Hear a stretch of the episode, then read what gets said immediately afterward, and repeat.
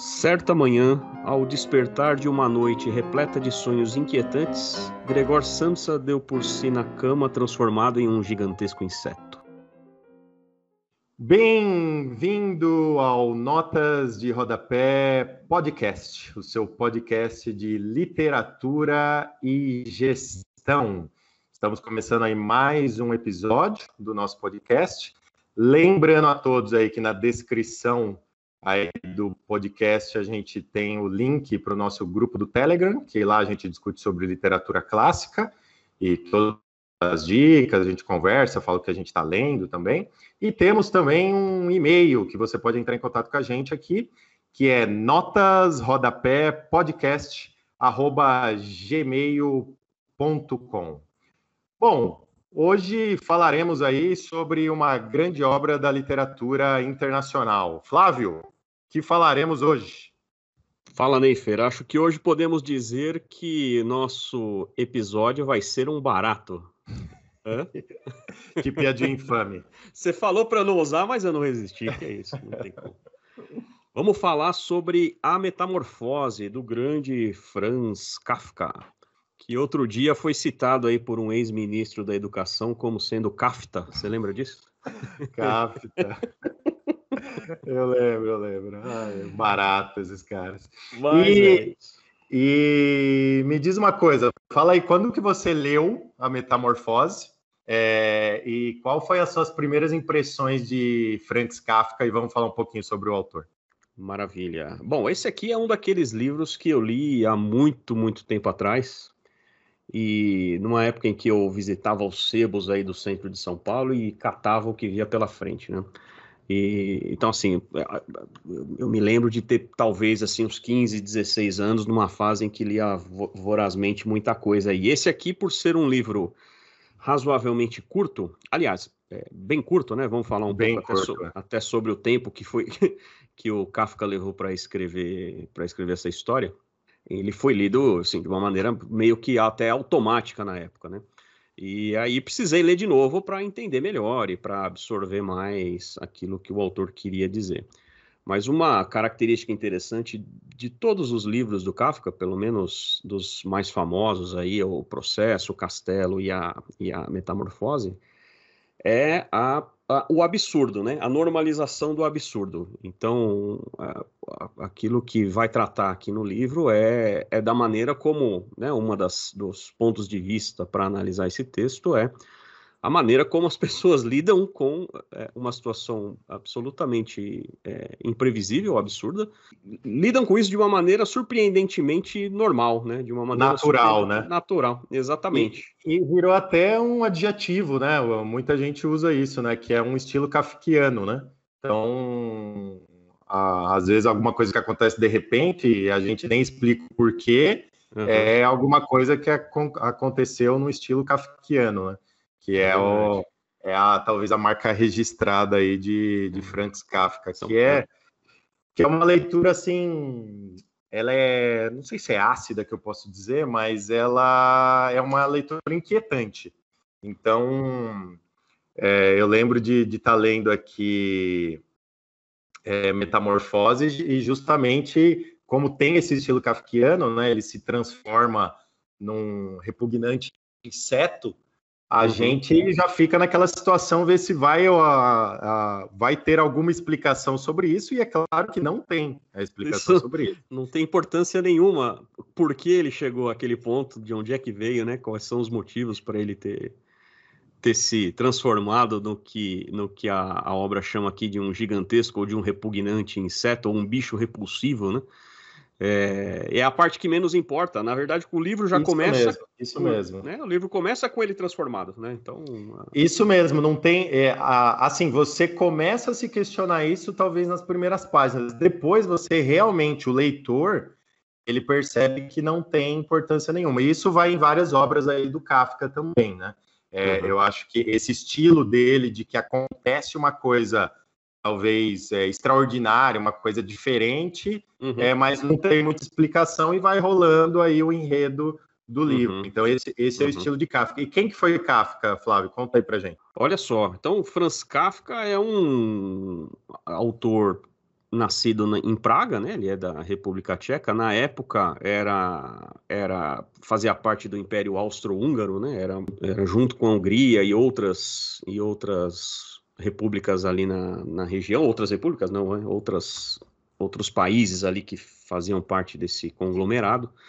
Depois passou a ser Tchecoslováquia e hoje é a República Tcheca, né? É, ele foi. Bom, uma coisa interessante é que, a, a, apesar dele ser dele ser tcheco e, e claro, né, a, na região se fala a língua principal lá é o tcheco. Ele também falava e pra, para ele ele entendia que a principal língua dele, a língua número um, era o alemão. Sim. Então, as, a obra dele foi escrita em, em alemão. Ele tinha origem ju, judia, é, que até vivia em uma, uma região ali da, de Praga que era meio que destinada para os judeus. Comunidade judaica. Bom, e que mais? Ele era advogado, né? ele era formado em, formado em direito, acabou, acabou boa parte da vida dele trabalhou em uma companhia de seguros é, e escrevia boa parte do que ele boa parte do que ele escreveu ele escreveu entre uma coisa e outra, né, nos intervalos, no tempo ocioso que ele tinha é, em relação a esse outro emprego. Ele não vivia disso. Como, aliás, a maioria dos escritores de, de tempos passados, aí, de outros séculos e tal, não tinha, de fato, a, a, a literatura como uma profissão. Acho que um dos primeiros que começou a fazer isso e um que teve grande sucesso foi o Edgar Allan Poe, né? Ele, ele de fato mergulhou na literatura e vivia disso. Viveu pouco, né? Mas vivia disso. A gente até falou aqui nos episódios anteriores de Guimarães Rosa, por exemplo, que era diplomata, né? E hum. nas horas vagas ele, ele escrevia, né? Então, e uma carreira bem, bem fluente. Teve uma carreira bem de sucesso e também nas horas vagas que ele, que ele escrevia. Eu acho que, é. na, na, assim, é, é, realmente é difícil viver de arte, né, em qualquer, qualquer parte do mundo. Né? Isso, isso, isso é para poucos. Mas Kafka, além desse, desse estilo, Flávio, hum. de é, o estilo kafkiano que a gente fala, né, muita uhum. questão é, temas de, de, brutalidade física, psicológica. Uhum. Ele, ele tinha essa questão nas, nas obras dele, essa questão da, do conflito entre é, com o pai, né? Então isso é muito abordado abordado também na Metamorfose. E ele fez um livro sobre isso também, é, que eu não li ainda, mas chama uhum. Carta ao Pai, uhum. é, que foi uma obra póstuma, que foi publicada uhum. somente no início da década de 50, mas a gente começa a ver alguns, a gente começa não, a gente vê alguns traços disso, desse uhum. conflito entre o pai e o filho, é, na metamorfose também, né? É verdade, já todo o enredo todo da metamorfose é, gira em torno da da família, né? Da relação que ele tem com a família e com o emprego que ele tem e da maneira como as pessoas acabam tendo que se se virarem por conta da condição dele que torna ele inapto para continuar trabalhando. Como ele era lá o, o arrimo de família, né? O, o, o, provedor do sustento da casa, pai, mãe e a irmã dele acabam tendo que, que botar sebo nas canelas, como dizem aí, e começar a se virar. É, então, sem dúvida, essa relação, é, essa relação é bem, bem marcante aí. Mas eu, eu acho que ainda o que, o que ressalta mais uh, no estilo dele, o que de fato marca assim e faz com que ele seja inconfundível com outros, é, é essa história do, do surrealismo, assim, da, da. A, aquela, são aquelas coisas em que eu lembro de eu lembro de um professor de literatura uma vez ele eu lembro até hoje da aula que ele deu sobre essa, sobre Kafka é, mencionou Kafka ali, Ampassan e tal, e ele mencionou um termo que até hoje eu, eu viro e mexe uso, né? Que é, o, que é a, a, a dissonância cognitiva, né? Tem algumas coisas que você olha e que parecem tão absurdas que você não quer acreditar. O teu cérebro não, não quer acreditar naquilo que está vendo, né? Algumas situações de extrema violência, né, ou de absurdos aí no, no ramo da política, ou, né, assim, são várias coisas que você fala assim, não, não é possível que, que isso está acontecendo. E ele associava um pouco disso, quando, quando Kafka escrevia sobre essas situações absurdas, o, o, o processo sem sentido, a metamorfose aí num, num, num animal que, né, uma simples metamorfose de um, um humano em um outro tipo de animal, é, é tão absurdo né, que o teu cérebro bloqueia aquilo e Sim. você vai para frente, você acaba se é, tornando aquilo normal, porque não você não absorve aquilo, você não digere aquela informação. E eu acho que Kafka influenciou muitos outros, muitos outros escritores justamente por conta disso, por conta dessa, dessa digital que ele deixou nos seus, nos seus textos, assim.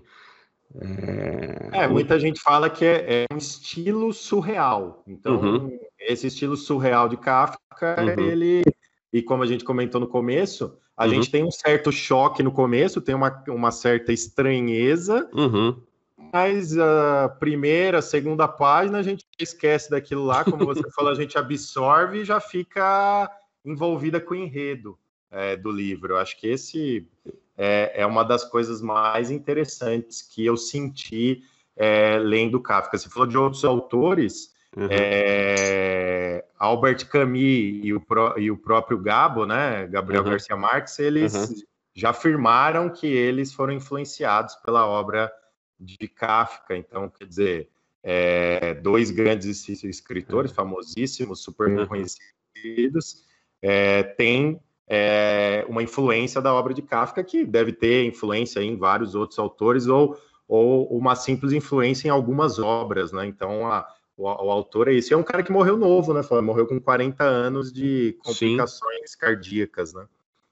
Ah, sem dúvida, né? A expectativa de vida era, era outra lá, apesar desse, de, de eu não. Ah, pelo menos eu não tenho essa informação, não sei se a vida dele foi atribulada a ponto dele ter morrido por causa disso, né? Mas morria-se cedo, simplesmente, né? Eram exceções os caras que que viviam até até muito, né? Como a gente já comentou lá sobre o Tolstói, por exemplo, né? Que morreu com mais de 80 anos. Isso é de é, fato eu, eu na Europa aqui, ainda, né? Eu, na minha na minha edição aqui da editora Planeta Hum. É, tem aqui o prefácio, fala um pouco da vida dele, e ele e, e, fala que, na verdade, sim, ele teve uma vida normal, né? Como você uhum. falou, ele era. Ele tinha um emprego numa companhia de seguros, trabalhava lá, escrevia no tempo livre. Uhum. É, mas daí o amigo dele, que é um cara também que tem até uma obra, né? Falando uhum. da, das cartas para o amigo, uhum. fal, falava que ele era uma pessoa sempre esperando por uma grande doença. Isso foi, isso foi relatado pelo amigo, né? Então sempre à espera de uma grande tragédia é, na sua vida. Sei. E também, em alguns momentos, foi relatado em sua obra. E essa tragédia veio, né? Veio com essa, essa doença cardíaca uhum. e ele, e ele acabou, acabou falecendo. Né? Ah, então, mas é, é um pouco de hipocondria aí não faz mal a ninguém, né? E, mas, é, mas então, então acho que é isso, né? Assim, eu, a, a, grande obra dele, talvez a mais famosa de fato, é a Metamorfose. Acho que é o que, que se tornou mais popular aí em várias em várias outras mídias, inclusive, né? Tem música sobre a Metamorfose.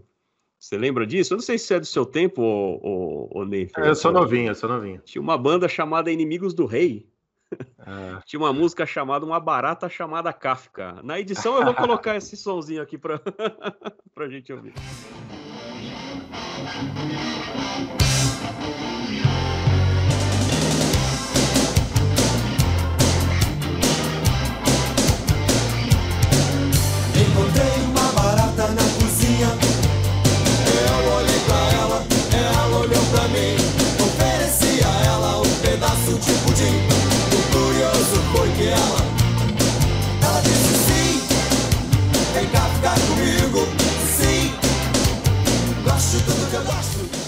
É, que era uma sacanagem com isso daí, né? Com a, com a barata, né? E com o fato é. dele se transformar em, em, em um inseto. Então, quer dizer, é muito influente. Acho que a metamorfose é o mais, a mais influente de todas, a mais popular. É, não é a que eu particularmente gosto mais, eu acho que o processo é um, é um livro mais complexo, mais como se isso fosse possível, né?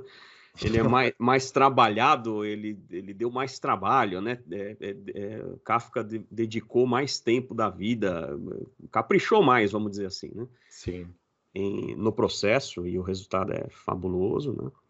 E, e tem também o Castelo, né? Que é um também. É, eu acho que essa, essas são as três obras principais, né? De Kafka e as, e as, mais reconhecidas: a Metamorfose, o Castelo e, o Processo. O Processo, inclusive, como ele ele formou-se em direito, né? Uhum. É, ele é, é, é, até hoje estudado, né? Em cursos de direito, o processo é abordado, inclusive é, essa semana, semana passada mesmo eu vi um, hum. pedaço, um pedacinho de uma live lá de um doutor em direito abordando a obra, a obra de Kafka, falando do processo e relacionando com algumas teorias de direito. Então, eu não sou é. advogado, né? Mas uhum. eu acho que, é, pelo que o doutor falou lá nessa live, é um, uhum. é um livro abordado em algumas matérias, justamente Opa. por essa questão meio que surreal que acontece, é. né? É, então a, a subversão assim da, da liturgia do direito, né? Eu, eu, e falando, por exemplo, com essa história que nós lemos aí no início, né, a frase inicial do livro, que é ele ter acordado transformado num inseto, a primeira, fase, a primeira frase do processo é, é algo assim, ó, né? Alguém certamente havia caluniado Joseph K., pois uma manhã ele foi detido sem ter, sem ter feito mal algum. então quer dizer, é outro, que ele já começa preso, né? Assim, a primeira coisa é ele preso e depois o resto do livro inteiro é, é a a ida e vinda de descobrir porquê, de descobrir onde é que ele tem que apelar, com quem ele tem que falar, e no final das contas, né, não se chega a uma conclusão sobre o real motivo dele ter sido preso. Qualquer, é, semelhança, qualquer semelhança com casos atuais aí é mera coincidência. Né? Ele vai ter outras, outras obras assim é, conhecidas, mas não tão famosas como essa, né? Por exemplo, hum. na Coluna Penal é uma obra hum é uma obra bem conhecida, um médico rural, e daí tem essa essa que eu comentei, que é a Carta ao Pai, uhum. e, e, e, é um cara que teve boa parte da sua obra publicada de forma póstuma, né? Então, é, isso, ah, é, verdade. isso é interessante também na, na biografia de Kafka em relação. Mas tem bastante livro dele, né? Tem outros aí que eu, eu tô vendo aqui, tem outros tem. Que, eu não, que eu não conhecia, mas é um estilo é, diferente né, de, de, escrita, então vale a leitura é, hum. também sobre isso. E eu acho também que é uma boa recomendação de leitura hum. é, para quem quer iniciar né, na literatura a, a, metamorfose e as obras de Kafka, né? Não assim é, entender um pouco melhor, obviamente, mas é, são obras menores que talvez a pessoa comece a pegar o gosto aí sobre literatura com metamorfose. Que eu que acho acha? sim, eu acho sim. é...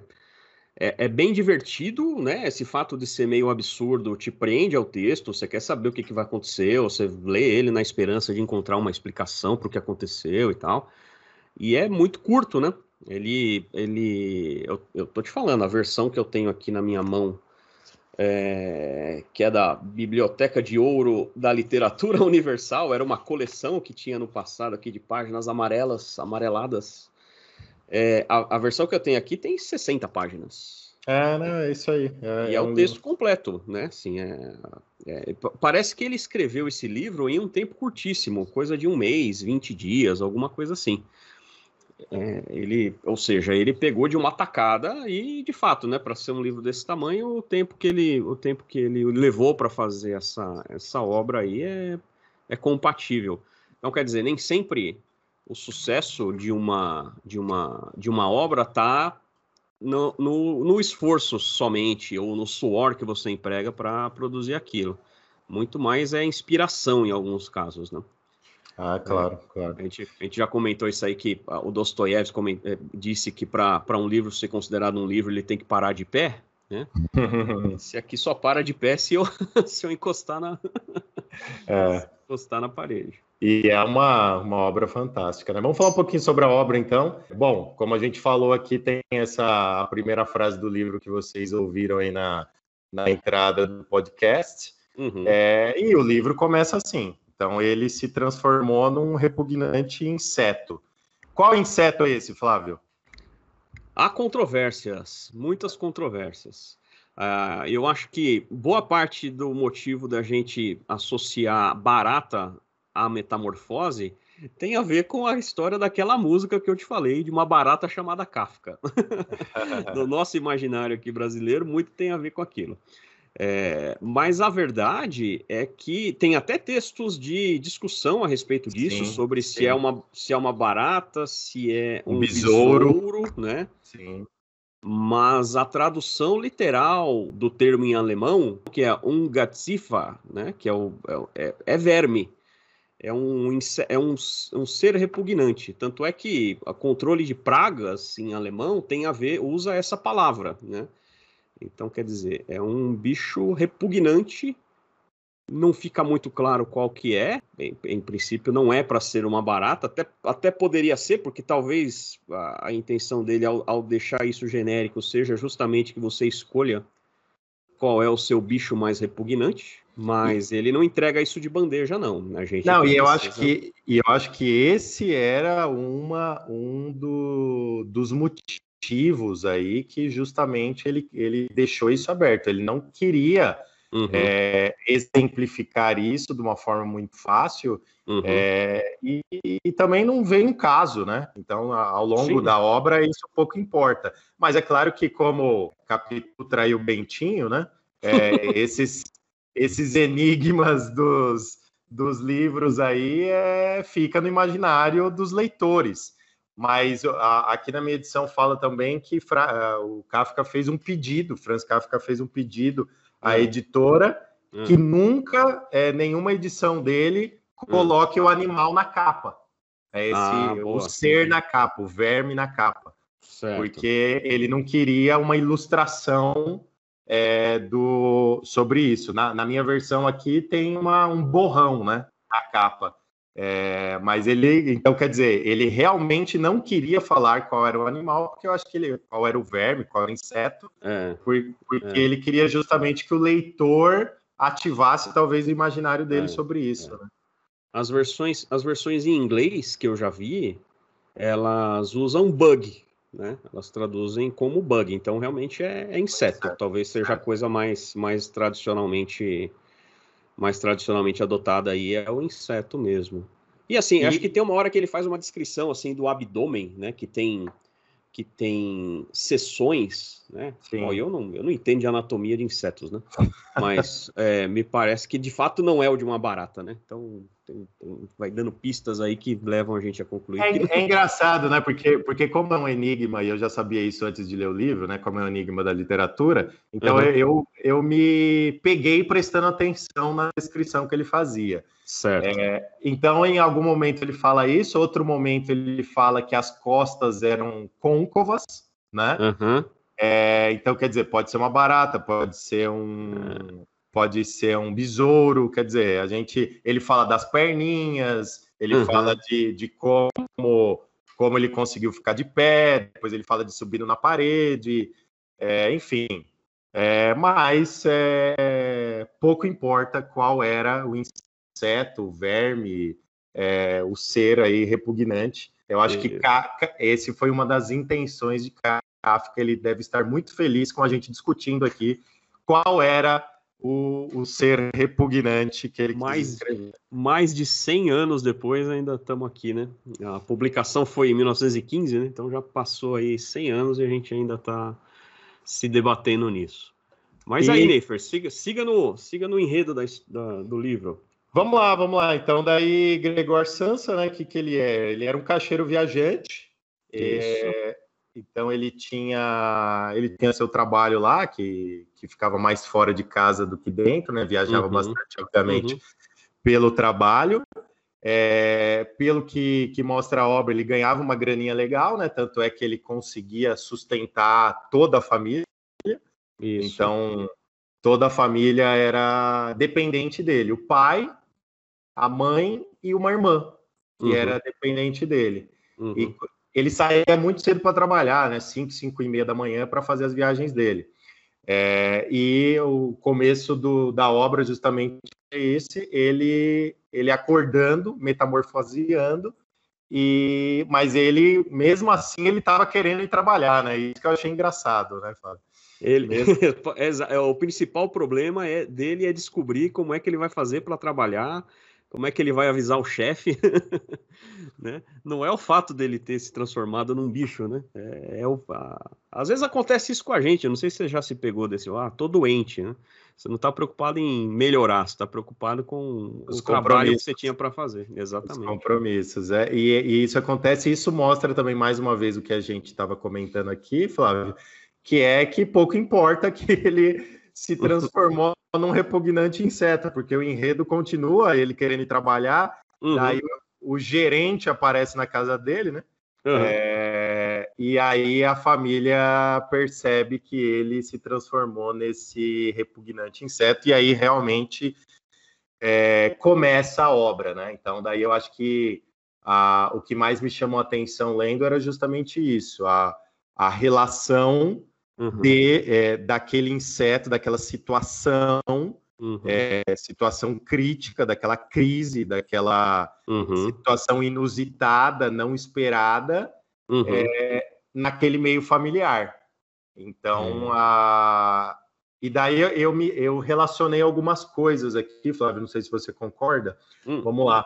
É, por exemplo, a... eu acho que algumas pessoas aqui que vão ouvir a gente pode saber de alguma situação sobre isso.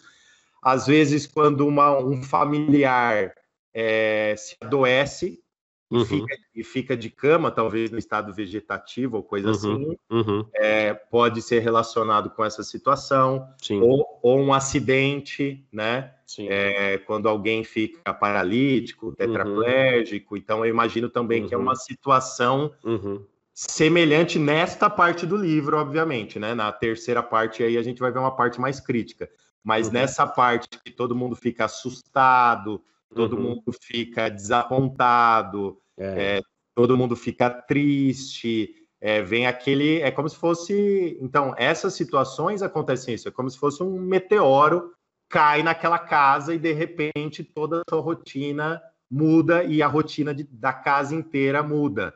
Tanto é que aqui na minha resenha eu coloquei que, e isso baseado em alguns insights aqui dos textos de apoio que eu tenho na minha edição, uhum. é, é, não só é, não só Sansa, né, Grangor Sansa está metamorfoseando, como a casa uhum. começa a metamorfosear, ou seja, a casa começa a se transformar e as pessoas dentro da casa começam a se transformar. Isso que eu achei magnífico assim na obra. Se transformar, se, se revelar de certa maneira, porque porque até então ele era o sujeito que trazia o conforto a todo mundo que estava ali. Então o pessoal não precisava mais trabalhar, a própria irmã dele não trabalhava e tal.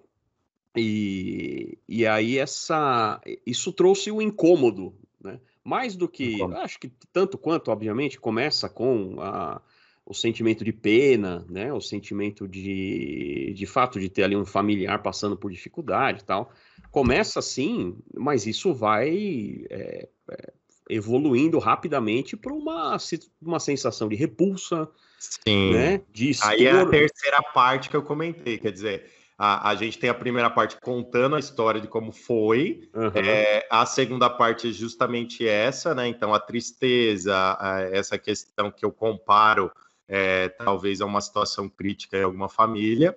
Uhum. Mas daí a terceira parte é talvez as máscaras caindo, né?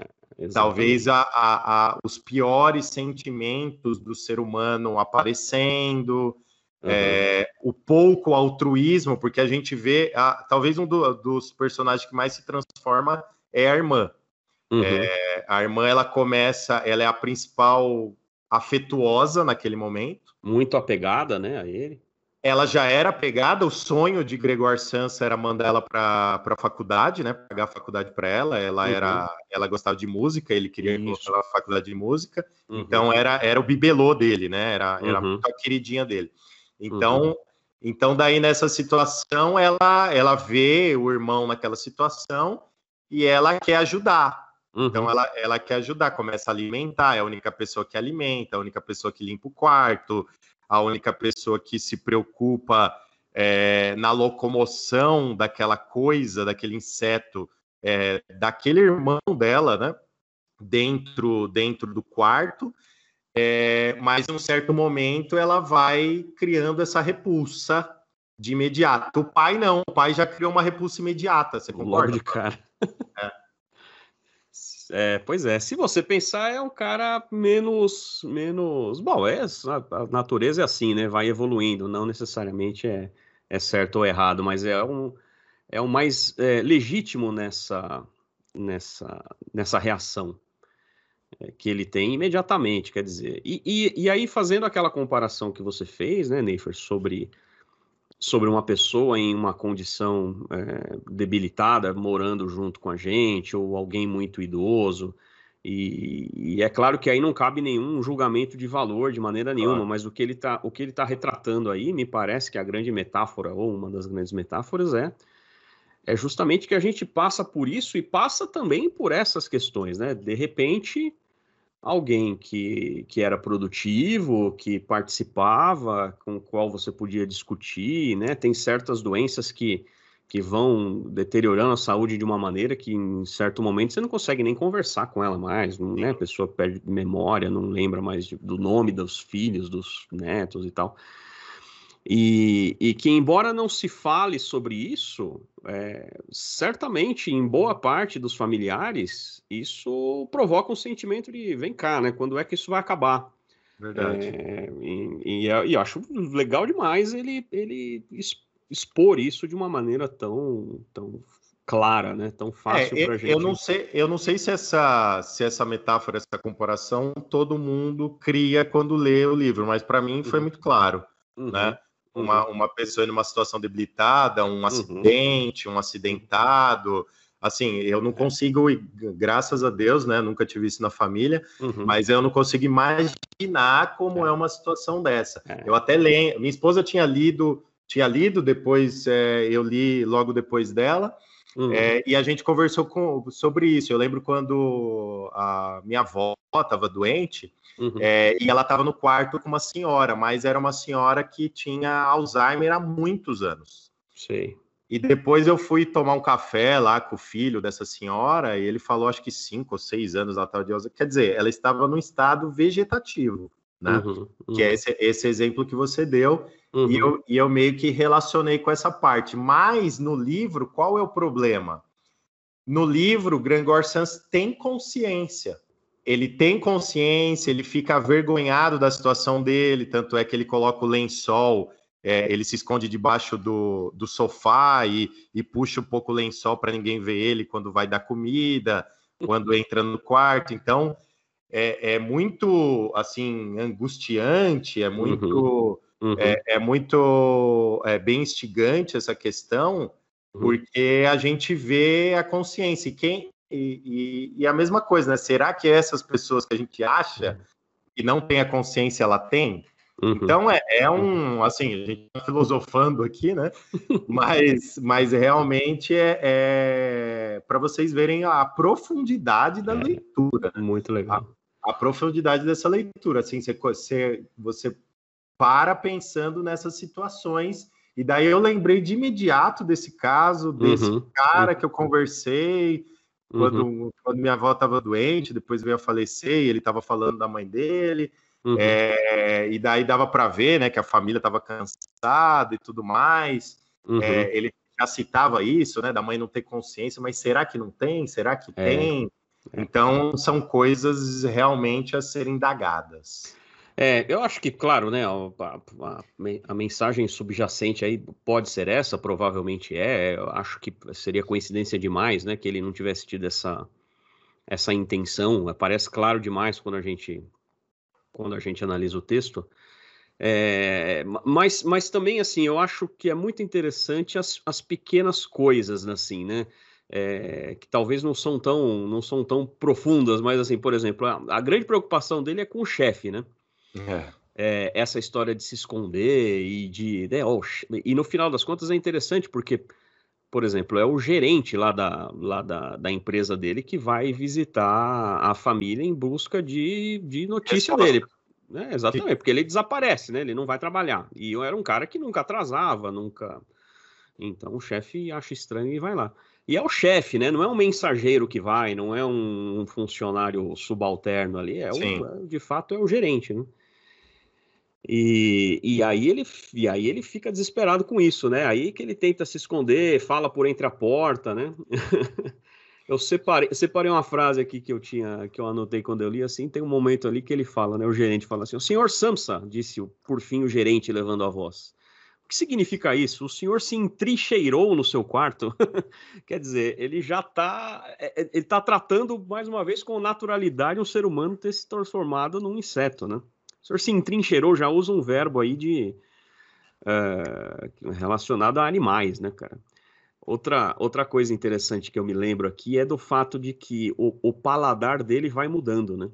Não, isso é fantástico. Você isso é lembra é disso, né? Você é. leu há, há, menos tempo do que eu aí, dá, tá fresco, né? Ele vai, ele começa a, a, a, comida normal, a comida de humanos começa a causar repulsa. Ele vai comendo cada vez menos, né? Acho que era acho que era pão é, embebido em leite, não era isso? É, alguma coisa assim, alguma bolar, biscoito, alguma coisa assim. Aí ele, ele traz uma, para ele é uma coisa que não desce, né? Ele não consegue mexer naquilo, é, naquela coisa fresca, né? Exatamente. Daí a, a irmã, como é tem uma sensibilidade, a irmã, como tem uma sensibilidade naquele momento, ela vai testando alguns uhum. alimentos e, obviamente, como um inseto, ele vai se alimentando das coisas podres, né? É. É, que a irmã vai dando lá. É bem, isso é bem interessante e bem, bem impactante, né, na leitura também, né? É, pois é, cara, muda completamente. Mais um absurdo, né? Mais uma, mais uma situação que surreal nessa nesse emaranhado de tantas, tanto surrealismo aí. É, eu acho muito legal. E, e, bom, e acho que interessante também, né, Nefer, a gente uh, analisar aí de que maneira essa. É claro, né? A gente vem falando aí das metáforas ao, ao nosso dia a dia e a maneira como a família se, se responde a essa situação crítica, a essa crise.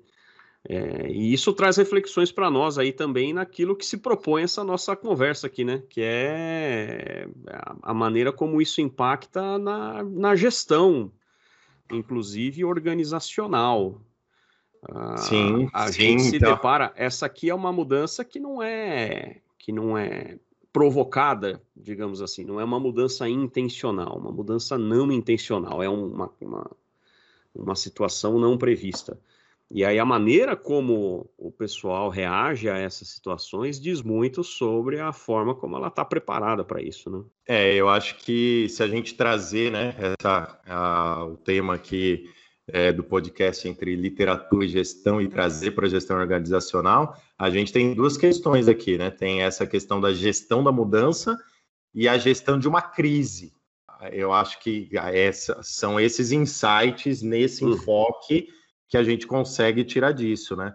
É, e são bem aquelas fases de crise mesmo que, a, uhum. gente, que a gente observa, né? Em primeiro, o primeiro fator, a negação. Então a família não acredita, a família uhum. nega, a família uhum. fica horrorizada com a situação. Ele mesmo, como você falou, quer ir trabalhar, se preocupa uhum. em trabalhar, quer dizer, existe a negação do fato. Então, em toda crise, uma gestão organizacional uh, tem essas questões, né? Talvez o dono, a uhum. diretoria, uhum.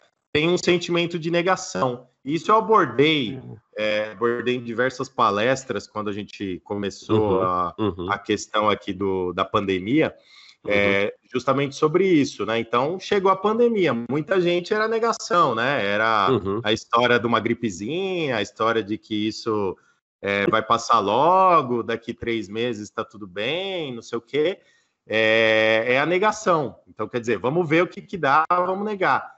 Mas Exato. o quanto, quanto menos tempo você ficar nessa fase de negação, mais rápido você vai conseguir gerenciar essa crise, gerenciar essa mudança, Flávio. O que, que você acha? Perfeito, não. É claro, a, a, é, quanto antes vier a reação construtiva, né? Quer dizer, olha, é lógico que a gente está sujeito a erros de avaliação. Claro, é, eu acho pouco provável que um ano atrás a gente imaginasse que duraria tanto tempo assim, né? Eu, eu, lembro que até as previsões pessimistas falavam de segundo semestre, seis meses, e a gente, ah, no, logo no início, falava, não, não é possível que vai levar tanto tempo tal. Eu lembro que quando a gente saiu, saiu do escritório, é, a gente estava fazendo planos de voltar em três semanas. Né? Vamos deixar. Três semanas a gente ó, deixamos lá os, deixamos os monitores, levamos só os notebooks para casa, deixamos o monitor, deixamos. Teve gente que deixou blusa. no, Daqui a pouco eu volto. Tá passando frio até agora. Tá passando frio paletola no cabide, exatamente. E então, assim, o erro de avaliação é uma coisa, né? Você, você não ter informações suficientes para tomar uma decisão.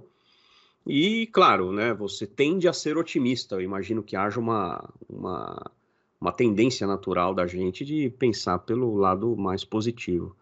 Mas é, isso precisa ser rápido, né? E rapidamente, como você disse, a gente tem que sair da fase da negação e partir para a segunda fase, que é. Então, daí eu acho que é justamente depois da fase, quando a gente nega uma situação, é, depois a gente vai para uma fase que a gente tem que se reconstruir. Então a gente uhum. tem que planejar ações em qualquer Legal. momento. Nesse caso aqui de, é, da gestão de crise fazer, e falando na obra, então, quer dizer, a, a, situação deles é a negação. E aconteceu um pouco isso na obra, né? Se a gente tirar o peso emocional da obra, uhum. é, aconteceu justamente isso. Quer dizer, já não tinha a renda é, do Gregor Sansa, porque ele, ele afinal, é, se transformou no inseto. É, daí o pai foi trabalhar, é, esse, pessoal, esse pessoal pega atestado por qualquer coisa, né, o, o qualquer coisinha, qualquer gripezinha, o cara pega atestado. Então, a, o pai foi trabalhar, é, a, eles começaram a alugar um quarto na casa para gerar renda, eles, uhum. eles demitiram a governanta. É, então, eles começaram a tomar ações justamente para aquilo. É, eu concordo com essa questão de ser otimista, é, mas o que que, assim, essa é a minha visão de gestão de crise. Eu sou um otimista por natureza. Uhum. Então, sempre eu estou pensando em como extrair melhores, é, melhores lições sobre o fato, uhum. como melhorar. Pô, é, uhum. recentemente aqui a empresa completou 10 anos, né? Uhum. Ah, e quantas crises a gente passou, uhum. né? Se a, se a, se os últimos 10 anos no Brasil, eu sempre falo isso para se os últimos 10 anos do Brasil foi a década perdida, né? Pior do que a década perdida, uhum. a, gente, a gente é bem forjado no pior momento do país, né? Então, é a gente a gente está bem tranquilo em relação a isso. Então, enfrentamos muita, muitas crises uhum. nesse momento. Uhum. É, crises que não teve nada a ver com macroeconomia, mas outras tiveram. Claro. É, mas por conta desse fato, eu sempre tento extrair a, a, a, os ensinamentos de estudo e as experiências mas também sempre me preparo para o pior. Então, é a, eu acho que isso, no caso da pandemia, como a gente estava comentando, uhum. eu, eu, já estava vendo logo no começo, tanto é que a, logo no começo lá, eu com, com, alguns parceiros, a gente fez um webinar sobre isso, uhum. é, eu já estava contando pelo menos seis meses. Uhum. Então, uhum. pelo menos seis meses de situação parada. Daí, e acho que em abril eu conversei com uma grande multinacional, uma pessoa da área de compliance e tal, e a, ela falou que a empresa já estava se planejando para um ano e meio. Ó. Oh, uhum. Daí eu falei, opa, opa. quer dizer, é. É, tô errando o meu aqui em, é, em, um terço, né? Planejei um terço, então uhum. precisa colocar. Daí comecei a reajustar aqui os nossos planejamentos. Porque quer dizer, se essa empresa estava fazendo isso, com certeza ela tinha é uma empresa gigantesca, conhecida mundialmente, ela com uhum. certeza já tinha muito mais informações do que sem eu. Sem dúvida, sem dúvida. Então, a... isso eu fiz, né? Me apoiei a, a alguns mentores aí que eu tenho e uhum. comecei a fazer essa gestão de crise, talvez uma das maiores crises que a gente enfrentou aqui, porque foi é uma crise para todo mundo, né? Claro, é, claro. Então, e é diferente justamente... das outras, né? Desculpa, Nefer, é né? muito diferente das outras. Muito, que, muito. Né? Que nós vivemos, ah, ah, nós somos um pouquinho mais antigos do que, do que a tua empresa, né? Desde 97. Então, a gente né, passou por muitas outras questões, crise cambial, 2008, né? 2014, então, mas sem dúvida, em todas elas, é, boa parte da crise era confiança. Sim, né? sim. Era, era, era a, insegurança que as grandes, é, os grandes investidores tinham em certos países, certos papéis, certas, é, é, essa veio com um viés completamente, completamente diferente. E todo mundo envolvido, né? Eu acho que essa é a grande característica, né? Todo mundo envolvido, é, o, o envolvimento emocional também. Sim. Eu acho que essa é a questão, né? Então a gente estava falando de pessoas morrendo, então a, uhum. a, na, a epidemia no mundo uhum. inteiro, então quer dizer, tinha um peso emocional muito grande. Eu lembro que comecinho da pandemia aqui, é, minha esposa começou a ficar assistindo TV e vendo Fantástico, e vendo não sei o quê, quer dizer, a mídia ela realmente vai retratar o pior lado da história, né? Uhum, nunca, uhum. nunca o melhor. Uhum. Daí a gente falou, ó, vamos parar de assistir TV, porque daí ela já começou a ficar ansiosa. Eu, eu não vejo TV desde março. Então, então, esse foi uma ação aqui dentro de casa, né? Boa, então, uma, uma ação pessoal. É, mas na empresa justamente foi isso: trazer a gestão organizacional, planejamento de ações e depois é. é depois é guerra, meu irmão. Então depois Não, e, e... com todo aquele planejamento é igual aquele filme do, do Mel Gibson, né? O hum. Braveheart lá, uhum. é, Coração Valente. Coração Valente. Então é pegar a espada, pintar o rosto e ir para a guerra. Não tem jeito, não tem o que fazer. Tomar ação. No começo trabalhava 12, 14 horas, a nossa operação inteira mudou de uma hora para outra. É treinamento, é isso, contato com clientes, enfim. Uhum. É, é, tudo que foi planejado, você vai executar. E saímos, uh, saímos da crise aí, né? Conseguimos terminar o ano é, o ano de 2020 melhor do que o ano de 2019. Então, quer dizer, o otimismo também é, parte, valeu né? a pena. O otimismo uhum. valeu a pena. Mas, é claro, se, eu, se a gente fica. Eu lembro, Flávio, empresas do meu ramo de atividade hum. é, concorrentes no mundo inteiro, né? Porque eu acompanho essa, as empresas no mundo inteiro. Ficaram Sim. três meses sem, sem operar. Isso daí é, é. insano. É uma insanidade. Imagina. Uma insanidade. Porque eu acho que estava pensando nisso, né? Daqui dois meses, três meses passa. É. É. Né? Não, e, e, exatamente. E, e, assim, acho que você falou rapidamente aí sobre as ações de guerra e ir para a batalha e tudo mais, e claro, né, é, de uma maneira planejada, obviamente, e muito mais relacionada a, a não ações que tenham curta duração, como provavelmente essas empresas é, adotaram é, mas sim numa, em mudanças definitivas, provavelmente. A, a, as nossas atividades, minha e sua, e das nossas empresas, certamente nunca mais serão as mesmas, né? Sim, sim, o, transformação o, total. O, pro, o, processo mudou, né? Usando, usando aí a metáfora do livro, a metamorfose do processo, né, cara? A gente não vai mais, né? Assim, muitas coisas que nós fazíamos em campo não fazemos mais e descobrimos que fazemos melhor à distância do que em campo, né? É claro que essa crise que a gente está falando e essa gestão de crise que a gente está falando foi uma das maiores impactantes da história e talvez a nossa geração não vai ver coisa igual. Espero, né? Tomara. Que não veja, que não veja coisa igual. Mas a, a situação é a seguinte: toda crise vai gerar mudanças. Sim. É, e essas mudanças implementadas, com certeza você consegue, uhum. consegue melhorar. Trazendo um paralelo com a obra é a mesma coisa. Uhum. Então, uhum. a família se transformou, a uhum. casa se transformou. A gente não vai dar spoiler aqui do final do livro, né? Uhum. Justamente para você que está ouvindo a gente aí é, é, ler essa obra magnífica, altamente recomendada aí. É, mas tudo se transformou naquela casa, então tudo se metamorfoseou. Como o Flávio falou, é, é, juízo de valores à parte, né? Você pode, e é normal você ler e fazer juízo de valores, né? Ninguém está uhum. aqui para censurar uhum. ninguém, faça à vontade aí. Uhum. É, mas a casa se transformou totalmente, as pessoas se transformaram totalmente. É, e isso é, é uma, uma coisa interessante. E aí você pode trazer para a realidade da sua casa, da sua família, a uhum. realidade uhum. da sua empresa, a realidade uhum. da sua carreira também. Uhum. É, então, todos esses insights você pode trazer realmente para a sua vida. É, isso é uma discussão, Flávio, que às vezes eu tenho com algumas pessoas que não consomem literatura que hum. acham que literatura é isso, que até tem um termo pejorativo, né? Ficção.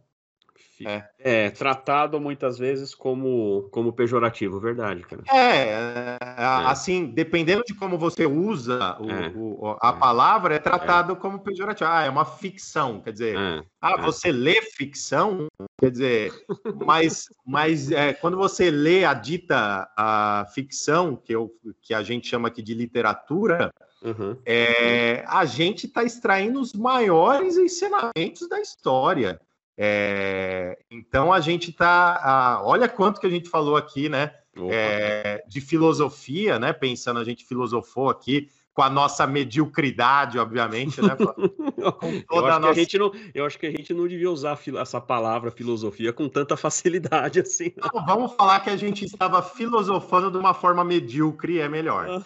Bom, se bem que tem uns filósofos por aí que falam que são filósofos também, né? Isso é verdade, isso é verdade. Não citarei nomes aqui, porque eu sei que você gosta dele. Vamos lá, continuando. É, é isso justamente é, é, a literatura ela traz isso para você que está ouvindo a gente. Ou você que já está acostumado a ler literatura, ou você que ainda não está acostumado, ela traz ensinamentos.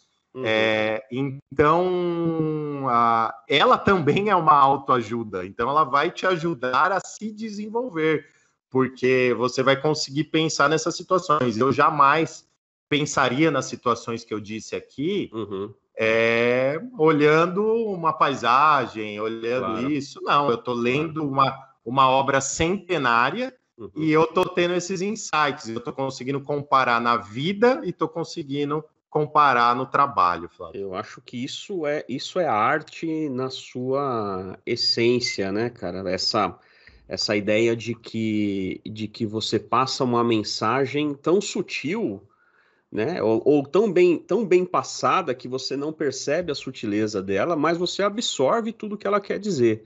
É, você mencionou o, a autoajuda e a Ampassan, e é claro, né? Você vai, se você procurar no, na, na, numa livraria virtual, aí numa real, você vai encontrar livros sobre gestão de mudança, claro que vai, sim, ou sim. sobre gestão de crise, né? É, mas já vem digerido. Certamente o sujeito vai trazer para você uma lista dos cinco passos para gerir a mudança, não é? Sim, sim. É, então, assim, é, de que maneira a, o, o, teu raciocínio faz você chegar a essas conclusões por si próprio, é, se não for através de uma, de uma grande obra. A gente comentou da última, na última vez que a gente se encontrou, onde nós fizemos os nossos top 5 lá, é, falamos sobre a Odisseia e sobre a, sobre a Odisseia e sobre a Ilíada, que eram, eram textos usados para a educação de, das crianças da época, por causa das diversas mensagens, metáforas, né?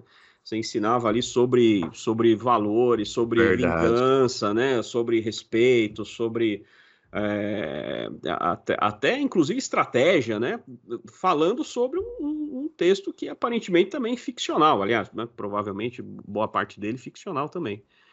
Então, é uma ferramenta extraordinária. A literatura é uma ferramenta extraordinária. Então, mais, mais ou menos como, como hoje é a Bíblia, né? Então, a, a Ilíada e a Odisseia era a Bíblia para os gregos, né? Então, a, é, a Bíblia dos cristãos hoje está é, tá ensinando valores, está ensinando é, todas essas coisas que você aprende lá no, na Igreja Católica, ou na Protestante, enfim, uhum. é, por meio é de literatura, né? É por meio é de histórias. É, é, o que o Corão faz, né? É, alguns, claro, são mais diretos, né? O que o livro dos Espíritos tenta fazer ali como é, como, como perguntas e respostas, o né? Torá, Mas, é... Torá faz, que é praticamente o Velho Testamento, né? É, é, isso vem um pouco dessa, dessa ideia de você ensinar, a, ensinar crianças e ensinar adultos também é parte disso tudo, né?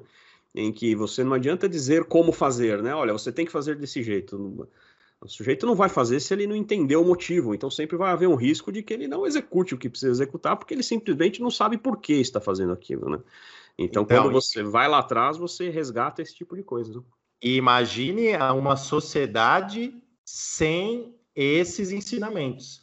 Então, a, a nossa sociedade, né, a nossa sociedade ocidental, é, foi baseado nesses ensinamentos. Então, uhum, esse, esses ensinamentos, é óbvio, é, cristão, né, porque a gente está uhum. numa na sociedade ocidental, e na Grécia Antiga. Então, uhum. tanto, tanto os filósofos uhum. quanto, quanto nos mitos, na mitologia. Uhum. uhum. Então, estamos aqui hoje é, com os nossos valores, justamente uhum. por conta dessa, dessa ficção é, da Grécia Antiga também, né, Flávio? Então, é, é. é quando alguém Até fala, antes, você, né? uhum. você lê ficção, pode falar que sim, você lê ficção, né? Você já conheceu gente que fala que não, que não, não, não lê, não lê ficção, que não assiste ficção, é, que eu conheci algumas pessoas falam assim, não, eu não. É, é, isso, não gosto. Pra... Não, eu estava ouvindo um é. podcast recentemente Cara... com três grandes influenciadores e os caras estavam falando sobre leitura. Daí por isso. É, por isso que eu me interessei por ouvir esse podcast. Uhum. Aí de três, dois falaram isso. Falaram: ah, não, eu não me interesso sobre ficção. É, eu gosto de quando tem fatos reais, uhum. quando tem. Então eu assisto filmes com fatos reais, eu leio uhum. livros da história da pessoa. Uhum. É, e daí o outro cara, que é um cara que gosta também de literatura, o cara fala: não, pô, ele... daí ele tava falando de Conde de Monte Cristo, ele falou de Ilíada, ele falou, ele falou de Odisseia, e ele tava uhum. tentando meio que, claro, de uma forma educada, né? Uhum. falar para os caras que, meu, olha a bobagem que vocês estão é. falando, né? O cara não é... assiste, não assiste Star Wars porque é, porque é forçado demais. Né? Ah, que isso, Como é gente, é que então... pode, né, cara? É... Então, é, é, claro, todo mundo, cada um faz o que quer da sua Lógico. vida. É, e foi e eu aqui no nosso nosso primeiro episódio aqui que uhum. se você não ouviu coloca lá para ouvir eu eu fiz isso por muitos anos, não porque eu não me interessava sobre ficção, né? Mas era um momento que eu queria ler muito sobre negócios e me especializei nisso. Então deixei de lado a literatura, a, a dita ficção. É, mas em um certo momento, depois de várias influências, eu voltei e vi que, na verdade, é, isso ensina muito mais, se eu for para dizer. E, e às vezes você está vendo um cara escrevendo um livro de autoajuda, ou está vendo uma uhum. palestra daquele uhum. cara inteligentão, né, falando sobre isso. Uhum. Ele está citando frases lá sem referências dessas grandes obras da é. literatura. É muitas isso vezes sem saber. Fantástico. Muitas, Muitas vezes, sem, saber. Sem saber, porque ele leu em outro livro igual aquele, né? Exato, e exato. também, né, entendeu? Então, é, além de ter apropriação indevida daquilo que não, que não foi ele que disse, aliás, a gente vê até hoje aí políticos citando frases que não são dos, dos autores que ele menciona e tal. Verdade. É, por quê? Porque, porque é o consumo da informação fácil é, da informação pronta, né, da, dos cinco passos para não sei o que lá. Né? Então já vem pronto, já vem digerido, eu já vou lá direto, não preciso saber por quê, ou não tenho interesse. E acho que isso daí também vem muito da, da curiosidade, né, Neifer, do interesse em, em, pela informação e pela, e pela raiz das coisas, né? Então acho que por isso, por isso que eu gosto de um, de um autor, é ele está classificado em autoajuda. É, eu já citei esse livro aqui nos nossos encontros que é o hum. Jordan Peterson, uhum. da 12 Regras para a Vida. Esse uhum. livro, quando eu li, eu uhum. recolhi diversas referências de literatura. Hum. Porque ele cita lá, Flávio, Nietzsche, ele cita Dostoiévski, uhum. ele vai citar diversos autores falando uhum. justamente sobre é, dentro desses ensinamentos que ele está falando. Então é muito legal, porque de lá eu recolhi diversas referências sobre literatura e depois fui, fui ler as fontes. Né? Parece Isso. ser um bom uso né, dessa, dessa, dessas referências, né? Legal.